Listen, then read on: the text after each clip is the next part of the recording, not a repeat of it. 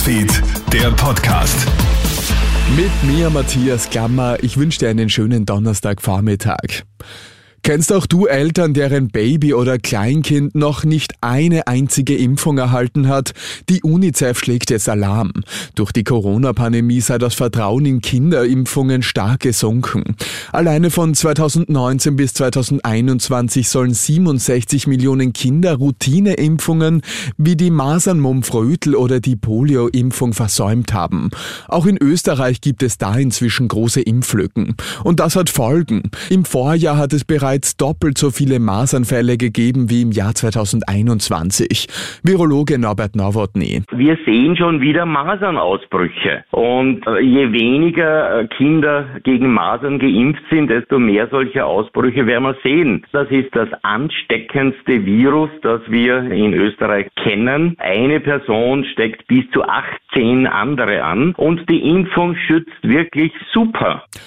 Österreichs Krankenhäuser sind weiter am Limit. Jetzt schlägt sogar das Klinikum Otterkring Alarm, die Notaufnahme könnte wegen Personalmangels zeitweise ausfallen. Die Personalsituation in den Krankenhäusern ist kritisch, viele OPs müssen verschoben werden. Aber nicht nur der Mangel an Ärzten ist ein Problem, auch der Pflegenotstand sorgt für immer mehr Probleme. Im Klinikum Salzkammergut etwa sind aktuell 70 Betten gesperrt, weil das Personal fehlt. Und das hat natürlich Auswirkungen, sagt die dortige Pflegedirektorin Renate Nobis zu Puls 4. Konkret kann das bedeuten, dass es zu verkürzten Verweildauern kommt, ambulante Angebote mehr zur Verfügung stellen Umfeld, aber auch natürlich Wartezeiten bei planbaren äh, Operationen äh, sich erweitern dadurch. Fast zwei Drittel aller heimischen Verkehrsunfälle passieren im Ortsgebiet. Das zeigt nun eine Analyse des Verkehrsclub Österreich.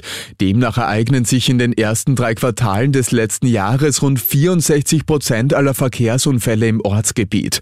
Mehr als 20.000 Menschen werden dabei verletzt, 81 Personen sterben bei Unfällen innerorts. Und Snapchat springt auf den aktuellen Chatbot-Trend auf. Die Foto-App wird seinen Textbot MyAI nun für alle Nutzerinnen und Nutzer kostenlos verfügbar machen. Mit MyAI können Nutzerinnen und Nutzer sich wie mit echten Personen unterhalten und man kann den Pod auch zu Textchats mit Freunden hinzufügen. Und das war's schon wieder mit den wichtigsten Infos bis jetzt. Den nächsten Podcast gibt's dann wieder am Abend. Schönen Tag dir. Krone Hits, Newsfeed, der Podcast.